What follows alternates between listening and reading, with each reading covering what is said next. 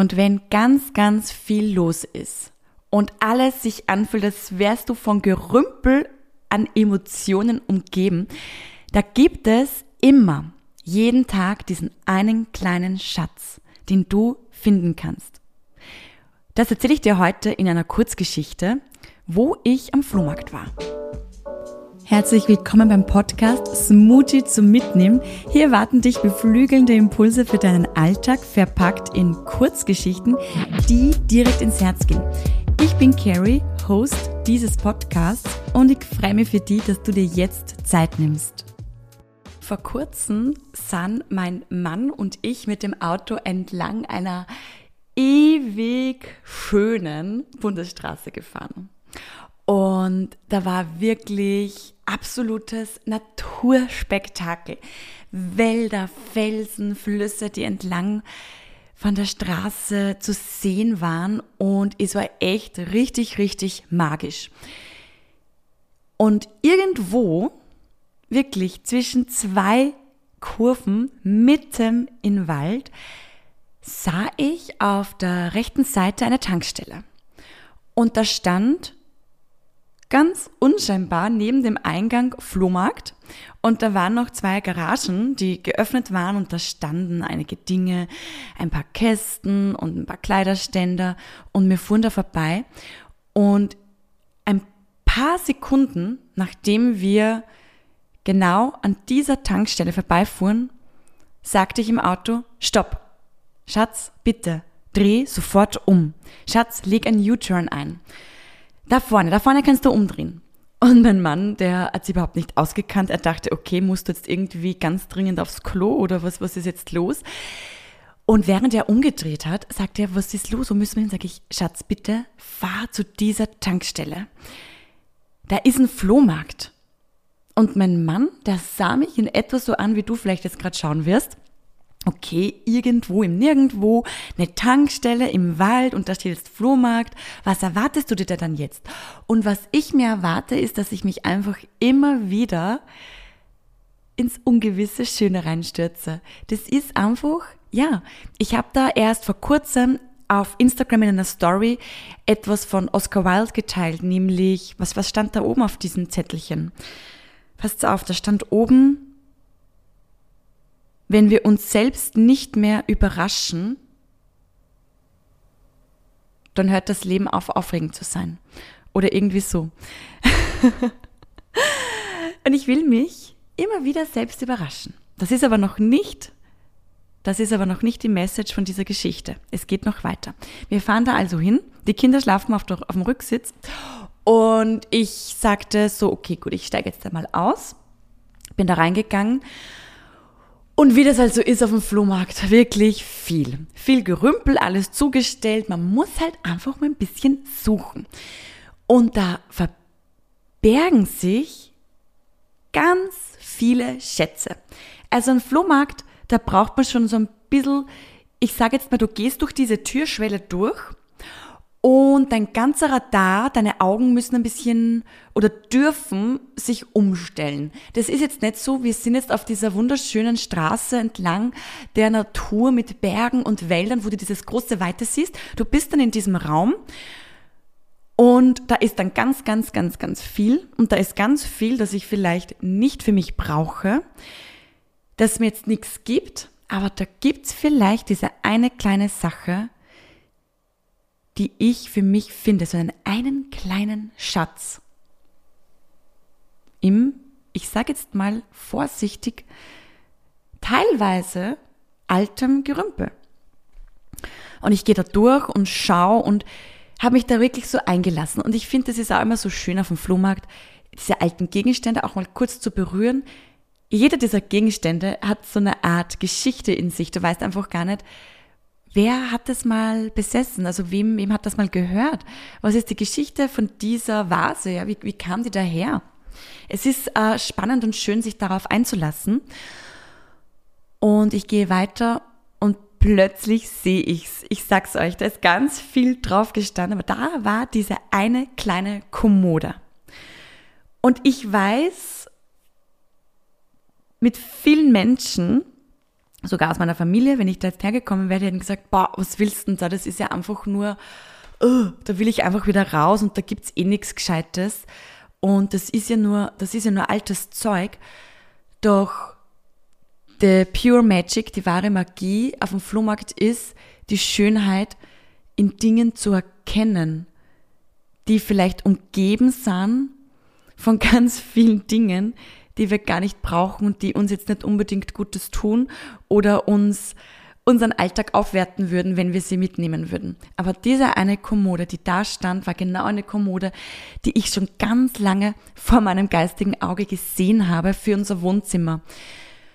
Und da ging ich dann zur Tankstellenwärterin und fragte so, hey, ich würde gern diese Kommode kaufen. Und wir haben uns dann auf einen Preis geeinigt ich habe sie mal reservieren lassen, wir hatten keinen Platz im Auto an dem Tag und ich fuhr dann ein paar Tage später nochmal zu dieser Tankstelle und habe sie abgeholt. Und diese Kommode ist ein wahrer Schatz. Es ist wirklich ein Schmuckstück. Die steht jetzt in unserem Wohnzimmer. Ich habe jetzt auch eine Vase drauf stehen und die hat nur zwei Laden. Und in dieser Kommode, das sind auch ganz besondere Schätze drinnen. Schätze, die sehr persönlich sind und die was einfach mir gehören. Das ist mal keine Kommode, wo Dinge drinnen sind für die ganze Familie oder nur für die Kinder. Das sind einfach meine persönlichen Schätze drinnen. Diese Kommode bedeutet mir viel, die ist mir richtig ans Herz gewachsen. Und ich habe dann drüber nachgedacht und ich habe auch diese Geschichte Freundinnen erzählt. Und es war so spannend, denn wenn man das Wort Flohmarkt in den Mund legt, kommen ganz, ganz viele Meinungen und Emotionen hoch bei den Menschen was ich für mich und für dich aus dieser Geschichte mitnehme. Das möchte ich dir jetzt sagen. Es ist wie im Alltag.